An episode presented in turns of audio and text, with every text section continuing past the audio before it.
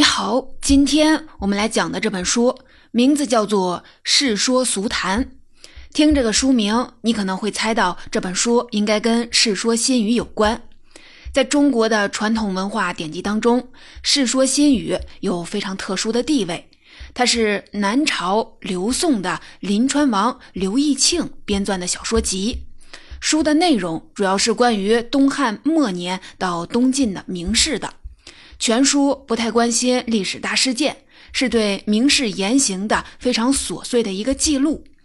按理说，这样一本既不成体系、格调也显得并不高端的书，很容易在时间的洪流当中坠入历史尘埃。但事实上，这本书从诞生以来总是备受推崇。《世说新语》刚问世的时候就不说了，我们来说说一千五百年后中国人对这本书的看法。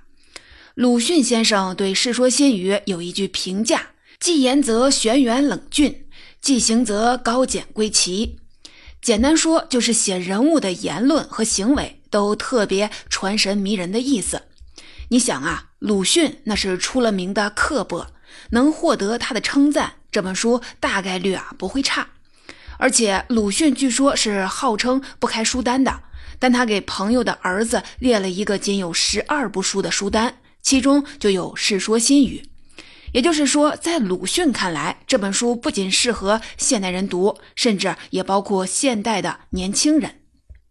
再比如说，这本书的作者刘博老师的女儿上初一的时候，他就发现他的语文课本里就选了两则《世说新语》。刘老师特地的在教育部的网站搜到了一份正式的文件。名字啊有点长，叫教育部基础教育课程教材发展中心中小学生阅读指导目录，二零二零年版。而《世说新语》竟然排在了初中学段文学类书目的第二名。那《世说新语》这部书到底好在哪儿呢？值得现代中国人继续读呢？更具体的一点来说，《世说新语》讨论的是一千五百年前魏晋名士的故事，隔了这么久。我们还能读懂吗？还有啊，提到魏晋名士，我们会联想到魏晋风度，他真的像传说中那么洒脱不羁吗？今天给您介绍的这本《世说俗谈》将为您解答这些问题。作为一名大学老师，刘老师讲了快二十年的中国传统文化，杂七杂八也写了快二十本的历史文化方面的书。这本《世说俗谈》是刘博老师最新出版的。刘老师既会为我们介绍魏晋风度有多么的迷人，也会关掉美颜和瘦脸，讲一讲这种风度背后的社会基础究竟是什么。到那时，我们看到的历史场景可能是残酷的，甚至是血淋淋的。但也许有时候，正是在当时残酷的历史背景下，才显得人格之美尤其可贵。看见历史的阴阳两面，才能照见真实的人生。介绍《世说俗谈》，我将从世说和俗谈两个方面入手。第一部分世说，我们会从历史文化维度为您简单的来介绍《世说新语》对我们的价值是什么。第二部分俗谈，我来重点的讲读法。面对《世说新语》这部经典好书，怎么。读才能读出其中的滋味？我们先来看，为什么从古至今人们都喜欢读《世说新语》？换个严肃点的表述，就是《世说新语》对于中国人到底有什么价值？开头提到鲁迅先生对《世说新语》的高度评价，认为它堪称名士教科书。所以啊，《世说新语》首先会受到文人的喜欢。古代的读书人，世俗层面的追求当然是走仕途，要当官儿；精神层面的追求，那就是当名士了。所以啊，自从《世说新语》诞生以来，读书人就几乎没有不喜欢他的。写作诗文也都喜欢用《世说新语》里的典故。换句话说，不懂《世说新语》，那读唐诗宋词，还有后世的其他文学作品，就都会比较困难。李白为什么那么崇拜谢安呢？但用东山，谢安时，为君谈笑尽胡沙。他的梦想就是学谢安，谈笑间平定安史之乱。苏轼为什么经常喜欢 Q 阮籍、嵇康呢？他的学生在写诗方面和他齐名的黄庭坚，据说一步啊也离不开《世说新语》，这又是为什么呢？这就是他们追求的精神自由的艺术完满的境界。中学里我们都要背的辛弃疾的词：“休说鲈鱼堪脍，尽西风，几应归位。”说的是什么事儿呢？八百里分麾下炙，为什么八百里竟然是一头牛呢？都要看《世说新语》才会明白。所以，直到今天，教育部的中小学生阅读指导目录里，仍然把《世说新语》摆在了突出的位置。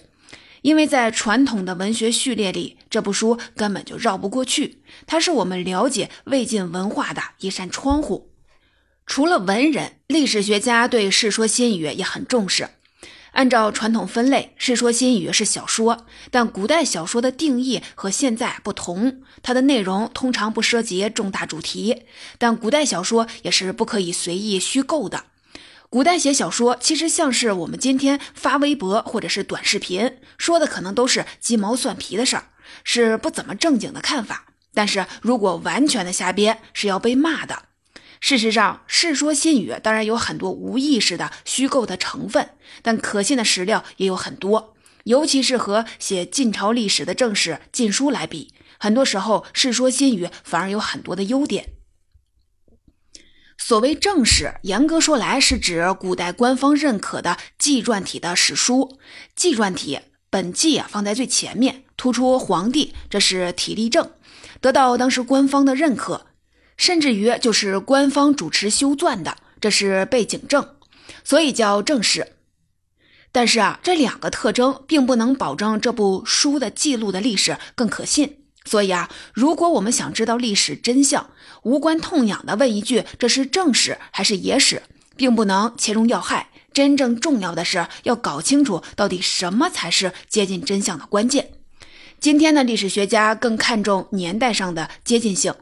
同样是一部《史记》，写皇帝蚩尤的部分就不是上古史的可靠史料，因为司马迁距离皇帝比我们距离司马迁还远。但《史记》写刘邦、项羽，尤其是写汉武帝时代的部分，那就史料价值极高。同样的道理，《世说新语》是晋朝灭亡不久后就编成的，《晋书》是晋朝灭亡两百多年后的唐朝人编写的，所以《世说新语》是原始的资料。还有啊，《世说新语》不是很严肃，它表面上推崇儒家的道德观，可是又好像有点心不在焉。他假装对一些狂放任性的行为有批判，可是行文之中又忍不住的透着喜欢。还有一些没什么意义但是好玩的事儿，他说起来真的是兴高采烈。这意味着《世说新语》不会严格按照当时严肃的价值导向去筛选史料。所以啊，保存下来的历史面相更加的丰富。今天的学者关心的可不仅仅是政治斗争，也会关心社会史、风俗史、生活史。从这些的角度看，《世说新语》的不严肃反而啊是优点。要么是文人与文化，要么是历史学者和史料，听起来还是好像跟生活在现代的普通人没有什么关系。其实不然，对今天的一般的读者来说，《世说新语》也还是非常的有吸引力。它肯定啊比很多古书要好看。今天的很多人都在因为活得内卷而焦虑。是《世说新语》里的那些名士们，人生姿态显得非常的舒展，非常的自由，非常的云淡风轻。嵇康被杀的时候，只说了一句“广陵散，从今绝矣”。谢安面对强敌的百万大军压境的时候，还专注的和人下着围棋。得到胜利的战报，不过说了一句“小儿辈儿打破贼”，孩子们把贼兵打败了。这是什么样的人生境界呢？被沉重的生活负担压迫，被复杂的人际关系束缚的人，读到这样的人生状态，恐怕难免会有虽不能至而心向往之的感觉吧。还有啊，王羲之的儿子王徽之做车骑将军桓冲的骑兵参军，桓冲就问他：“你这个部门养了多少马？你知道吗？”王徽之说：“不问马，人我都不问，问马干嘛呢？”桓冲又问：“马最近死了多少？你知道吗？”王徽之说：“未知生，焉知死？活着的有多少，我都不知道，我怎么知道死了多少呢？”王徽之回答的都是《论语》的话，但他挪用之后都不是本来的意思。这么创造性的引用《论语》，产生了奇妙的拼贴效果，非常的后现代，把领导噎的是没脾气了。挨领导骂了而只能忍着的打工人，看着仿佛也很解气吧。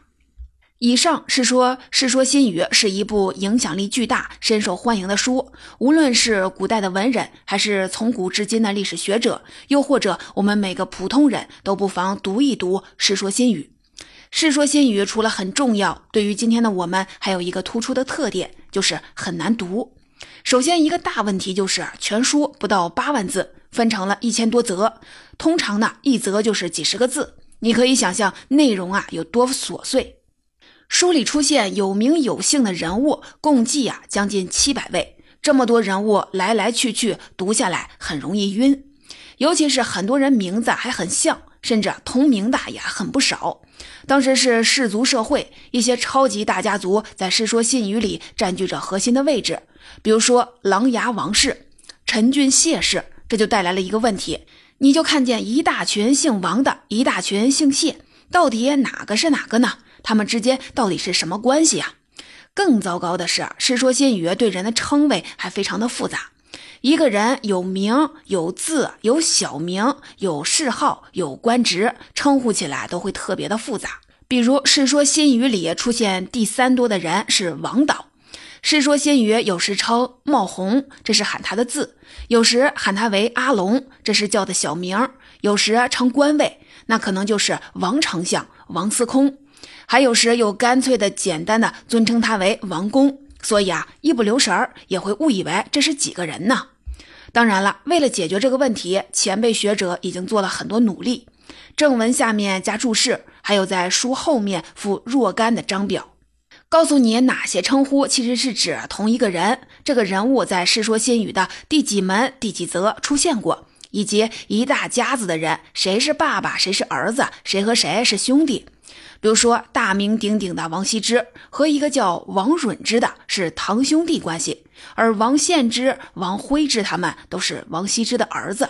另外一个叫王坦之的，虽然名字里也有个之，但王羲之他们是山东琅琊王氏，王坦之是山西太原王氏，却不是一家人。这些都有老先生给你编成表的。但是啊，这对研究者来说固然是很大的便利，足够了。可是，对一般的阅读者来说，还是不够方便。书看不了几行，就要去看注释，更不用说翻到最后去查那些表，一点阅读的流畅感都没有了。面对《世说新语》这道文化佳肴，我们却没法下手，实在是啊，让人着急。我们到底应该怎么读这本书呢？下面我就来为您介绍一种刘老师这些年总结的关于《世说新语》的读法，两个字：俗谈。你可以把刘老师写的这本《世说俗谈》的小书当做是一套餐具，帮你下手吃到并吃好《世说新语》这道名菜。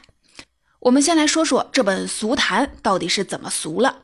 第一是比较通俗，刘老师写作的流程是：第一步，把《世说新语》里某人的相关条目先全部的汇总到一起。第二步，正史当中如果有这个人的传记，那就对照传记；或者如果以前有研究者编过这个人的年谱，那就更好了。按照时间线，把这些条目重新的排列一遍。第三步，把这些内容组织成文章。这样啊，刘老师的这本书基本上就变成了由一篇篇人物传记构成的。我们都知道，人物传记是比较容易做到可读性比较高的。然后这些人物传记大体是按照传主的活动年代的先后排列的。讲人物的事迹的时候，会特别的注重交代时代背景，讲他的言论和行为在特定的社会氛围中的含义。这样啊，所有这些传记啊串起来，汉末到东晋的历史大趋势，基本啊也就讲明白了。在这样以人物为中心的叙事当中，上面说的人物称谓复杂的问题，一个人的人际关系的网络的问题，自然可以在一个人人生经历的讲述当中，顺便就交代清楚了。读《世说新语》原著比较累的朋友，如果从这本书当中入门，就会非常的轻松。除了通俗，《世说俗谈》的俗，还有第二个含义是视角比较世俗。前面提到《世说新语》是明式教科书，这么说当然是对的。但你啊，也都应该明白，不要以为读了教科书就真懂怎么当名士了。这就像通过读了中学的各科教材，而没有老师指导你应该怎么刷题，去参加高考的话，分数啊多半也会很难看。更重要的是，哈佛的教科书、哈佛公开课满世界都有，哈佛录取通知书却不会随便的发。其实啊，跨过门槛的关键往往并不在教科书里。《世说新语》记录的信息主要是从东汉末年到东晋，这之间虽然有朝代的更替，但时代的气质却有一以贯之的地方。这个年代，国家机器不如之前的秦与西汉强大，也不如之后隋唐以后的历朝历代。魏晋时代的特权阶级的地位比较稳固，做人不论是进取还是放任。个人选择的意味都比较浓，体制的压迫感则比较弱，这才是魏氏名士产生的政治经济基础。但《世说新语》里自然不会说这些，《世说新语》里有一篇“任诞”，就是任性荒诞的“任诞”两个字。文章借王公这个人之口给名士下了个定义，原文呢是：名士不必须奇才，但使常得无事，痛饮酒，熟读《离骚》，便可称名士。有个叫王公的人就说：“名士啊，不需要出奇的才能，只需要达到三个标准：一，通常没事儿干；第二，酒啊喝的得痛快；第三，《离骚》你得读得熟，就可以叫名士了。这三条哪条最重要呢？容易引人注意的是后两条，但其实最重要的是倒数第一条。这在贵族或者是准贵族社会里，甚至可算是一个可以不用考虑文化差异的普世的标准。”有人概括莎士比亚时代的英国绅士的关键的要求，也是要无所事事，并把开销维持在某一显著水平上。第一条达到了，后两条可以通融，甚至是置换掉。什么样的人才能无所事事，还衣食无忧，还没人能说你的不是呢？前提当然是要有祖传的社会地位和物质精神财富。但是啊，后两条更引人注目。显然就是《世说新语》想达到的效果，它展示的是名士们最想被别人看到的一面。这么看来，说《世说新语》是名士的教科书，又不如说它是名士的宣传片。刘老师这本书所做的事儿，很重要的一点就是把云端里的名士拉回到了充满世俗气味的社会里来。就比如说，在很多人的印象中，名士那是怼天怼地怼一切。我们前面讲到的王徽之怼领导的例子就是这样的。但当我们把名士拉回世俗社会，换一个角度深入分析，看似王徽之怼领导怼得很爽，那是因为他是士族子弟，所以啊可以不干活而他不干的活最终多半是要落到我们这样普通的老百姓身上，那感受就完全不同了。这些分析和还原都可以说缺少文艺性的高雅，是很俗气的工作。当我们把这些名士从高高在上的权贵浮云当中拉回到真实的历史环境，还原到具体的世俗生活中，其实已经找到了一条深入了解《世说新语》的思路了。具体来说，可分为五个时间段。刘老师的这本《世说俗谈》就是围绕这五段时间线展开的。如果你回头想尝试自己读《世说新语》，不妨也试一试这个思路。我们首先要关注的是。曹魏取代汉朝的那段历史里涌现的名士，因为《三国演义》的缘故，这段历史在中国的老百姓心目当中知名度极高。不过，《世说新语》和《三国演义》的关注点完全不同。演义力捧蜀汉人物，世说除了对诸葛亮比较尊敬以外，对蜀汉几乎是没眼看。全说只提到过了一次刘备，还说他只配添乱。所以啊，这部分出现的人物，除了曹操、曹丕父子，其他人物虽然在历史上曾经很重要，但今天我们未必熟悉了。有两个变化值得你关注：第一，东汉末，世家大族已经在政治上取得了近乎垄断的地位，但寒门弟子也还没有彻底的失去希望。为了穿过已经快完全堵塞住的上升通道。他们卷到了疯狂，费尽了心机，而一旦通过了这个通道，他们又会立刻的转身，想把通道啊进一步的堵死。所以啊，不要以为出身相近就是自己人。第二，原来国家重视的主流意识形态自然是儒家思想，而曹魏代汉时期兴起了一门学问，叫玄学。探讨一些很抽象神秘的问题，从哲学的角度可以把玄学讲得很高端，但庸俗的看，玄学就是在给世家的大族子弟免去责任，怎样既享受荣华富贵，又不用接受道德礼法的约束，玄学都可以给你提供很高大上的理由。名士们的人生的选择，往往就是围绕着这两个变化来的。曹魏代汉的名士之外，我们还需要重新了解竹林七贤。竹林七贤可能是明士当中最著名的偶像团体了。他们藐视礼法，追求精神自由，在竹林那儿饮酒纵歌，肆意的酣畅，令人神往。其实啊，这七个人多半活的是没有这么纯粹，但为人处事的智商、情商可能远远比很多人想象的要高明。拿嵇康来说，很多人印象里嵇康就是颜值超高、才华绝顶、内心高洁，用激烈的态度批判虚伪的礼法。但是啊，你看嵇康留下的文字，他身上也有息事宁人、谨小慎微的一面。他名气那么大，其实也利用了一些并不见得很体面的因素。还有嵇康为什么被杀呢？很多人喜欢嵇康，所以愿意相信一个说法：嵇康影响太大了。尤其是司马昭决定要杀嵇康之后，几百个太学生为嵇康求情，这反而引发了司马昭的忌惮，所以啊，就越发的非杀嵇康不可了。这个说法既抬高了嵇康的影响力，满足了嵇康粉丝希望偶像影响力超级大的心理需求，又符合很多人对古代专权现象的认识：古代掌权者是绝对容不得可能威胁到自己的人的，所以啊，很多人都信了。其实啊，当时的权力格局是怎样的？史书的记述是很清楚的。嵇康怎么可能威胁到司马昭呢？司马昭杀他，更可能倒是因为他不重要，但是影响力确实大，关注度确实高。当时司马昭刚杀了曹魏的小皇帝曹髦，把嵇康杀了，可以转移关注焦点，吓得更多的人闭嘴。嵇康这种名声很大，但是没有权力根基的人，是最危险的。当然了，刘老师也不希望，因为他写到这些就引出了人设崩塌。原来你是这样的竹林七贤之类的感慨。我们从小都学过很多简单化的判断，这些判断对吗？大多数都是对的，只是太简单了而已。在你不必太了解这个问题的时候，脑子里又需要有一个大致的印象，那么有这么个简单化的判断就够了。但如果想静下心来，深入一点面对这个问题，你就会发现，即使是最简单的判断，后面也有复杂的人生百态，前因后果。能够接受复杂性，能够接受有缺陷的优秀人物仍然是优秀人物，能够看到一项伟大事业一路走来，也不可避免有许多肮脏的血迹，才不至于动不动就人设崩塌、梦想破灭。竹林七贤之后，我们需要关注的第三个群体是西晋时期的人物。从汉末到隋唐是中国的大分裂时期，这四百年的大分裂的当中，只有西晋实现过短暂的统一。这在这个乱世里就显得特别的像是一场梦。西晋名士把这场梦做的是尤其的浮华，这部分就写了这一场大梦中的名士。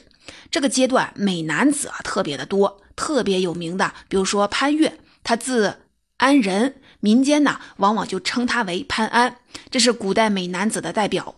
关于他有多帅，最有名的例子是他夹着一把弹弓，洛阳城里转一圈，他迷妹和妈妈粉都向他扔水果，很快他就拉着一车水果就回家了。魏借也是帅的不得了，但身体很羸弱，穿上衣服就好像能够把他压垮，所谓弱不胜衣。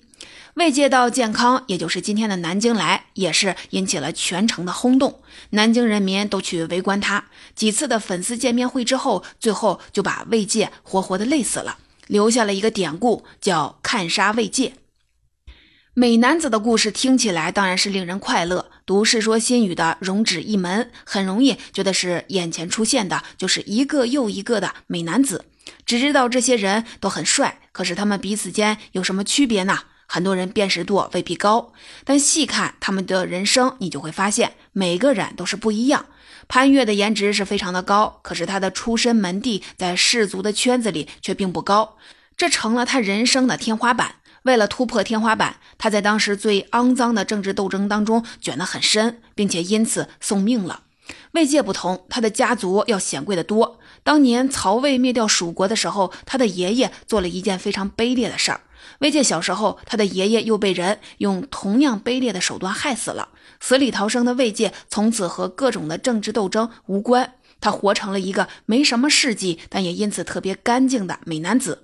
经过了西晋和东晋之间天崩地裂般的大毁灭之后，他又成了所有人回忆时都愿意美化的对象。所以，他虽然其实根本不是死在了南京，看杀魏界的故事根本不存在，但这个故事大家就是乐意一直的讲下去。将这些美男子的故事还原到真实的历史场景中，我们看到的是八王之乱、永嘉之乱的互相残杀和社会的大崩溃。帅哥身后的背景板上都是哗哗流淌的血。西晋结束，伴随着一个著名的文化事件——衣冠南渡，也就是北方人向南方的大逃亡。这是我们应该关注的第四个要点。这部分的核心人物是王导。你熟悉的“旧时王谢堂前燕”这句诗，王谢是指琅琊王氏和陈君谢氏。谢家的代表人物是谢安，王家的代表人物就是王导。今天南京的秦淮河畔还有一个王导谢安纪念馆。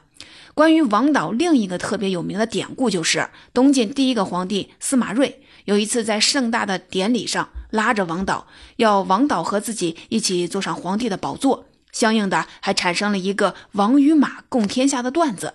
《世说新语》一路看下来，我们看到很多大名士都做了很大的官儿，可是看起来好像都不干正事儿，就是一天到晚的轻谈玄学而已。结果呢，很多人自己结局悲惨。还落了个轻谈误国的罪名，但王导却成就了极大的功业。会有这样的区别，是运气有好有坏，还是相似的外表下其实有完全不同的思维层次和办事逻辑呢？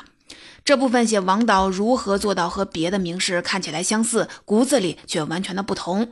王导是个简直神奇的平衡大师。这样细腻的画面，也是我们将人物还原在世俗社会当中才看得到的。关于《世说新语》，我们需要重点关注的第五个群体，也是最后的群体，是东晋中期以桓温和谢安为中心的名士。《世说新语》里的出场次数，谢安第一，桓温第二。桓温是枭雄，但是一个和名士们相爱相杀，因此拌嘴时金句频出的枭雄。而谢安差不多就是文人心目当中关于理想人格的一个梦。他是世家子弟，风神秀彻，婚姻美满，精通文学、音乐、书法、清谈等等一切的才艺。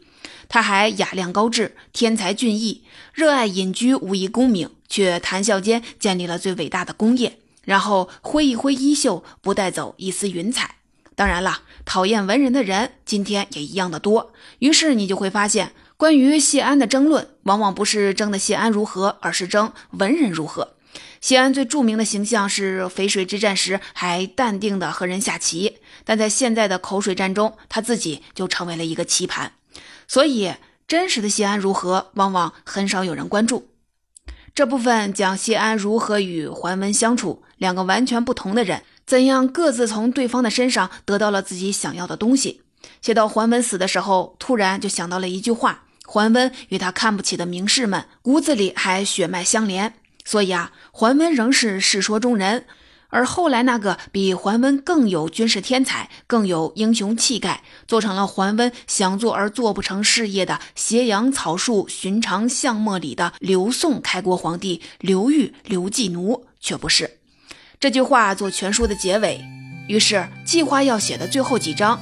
淝水之战到底怎么回事呢？东晋是怎么被终结的呢？这几个话题就全部不写了，学一次魏晋名士的洒脱，书到这里就结束了。总结这本《世说俗谈》就为您介绍到这里。